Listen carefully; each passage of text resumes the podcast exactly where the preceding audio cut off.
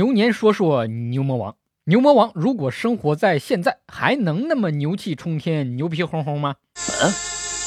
牛魔王的妻子是铁扇公主，够不够温柔贤惠？咱先不说，过日子煽风点火，哪个能跟他比？嗯。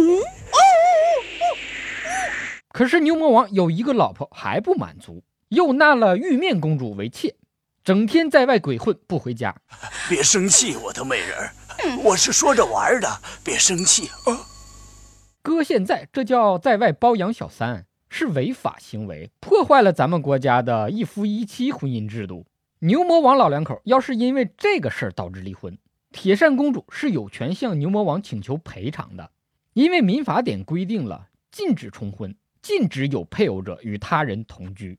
牛魔王和铁扇公主这种有夫妻之名无夫妻之实。长期分居的状态，离婚是相对容易的，无需经历所谓的离婚冷静期。民法典规定，因为感情不和分居满两年，如果感情确已破裂，经过调解无效的，法院应当准予离婚。牛魔王还可能触犯重婚罪，即便牛魔王和玉面公主没有领结婚证，但是以夫妻名义共同在洞里生活同居，也算事实上的重婚。铁扇公主要是委托个律师，刑事控告成功。牛魔王要因为重婚罪被处两年以下有期徒刑或者拘役。牛魔王和铁扇公主生了个孩子，圣婴大王红孩儿。好多人说红孩儿一点牛魔王的特点都没有，一看就不是牛魔王亲生的。难怪牛魔王要跟铁扇公主分居呢，也不管孩子，让红孩儿自己在火云洞生活。这话说的可不对，红孩儿明显就是个牛犊子，因为真够犊子的。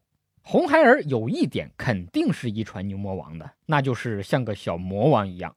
红孩儿是未成年小孩，法律上叫无民事行为能力人，闯下的祸端给他人造成的损失，都得由牛魔王夫妻承担民事赔偿责任。牛魔王摊上这个不省心又坑爹的熊孩子，早晚得把老婆的芭蕉扇卖了，把家产赔光。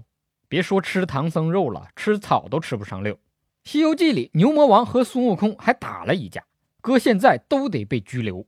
治安管理处罚法规定，殴打他人的或者故意伤害他人身体的，拘留加罚款。牛魔王所用的武器是混铁棍，用铁棍子打人，造成他人轻伤就会触犯故意伤害罪，三年以下有期徒刑。就牛魔王那大块头，一棍子下去，对方至少重伤，三年以上十年以下有期徒刑。要是一棍子把人打死了，十年以上有期徒刑、无期徒刑，甚至死刑。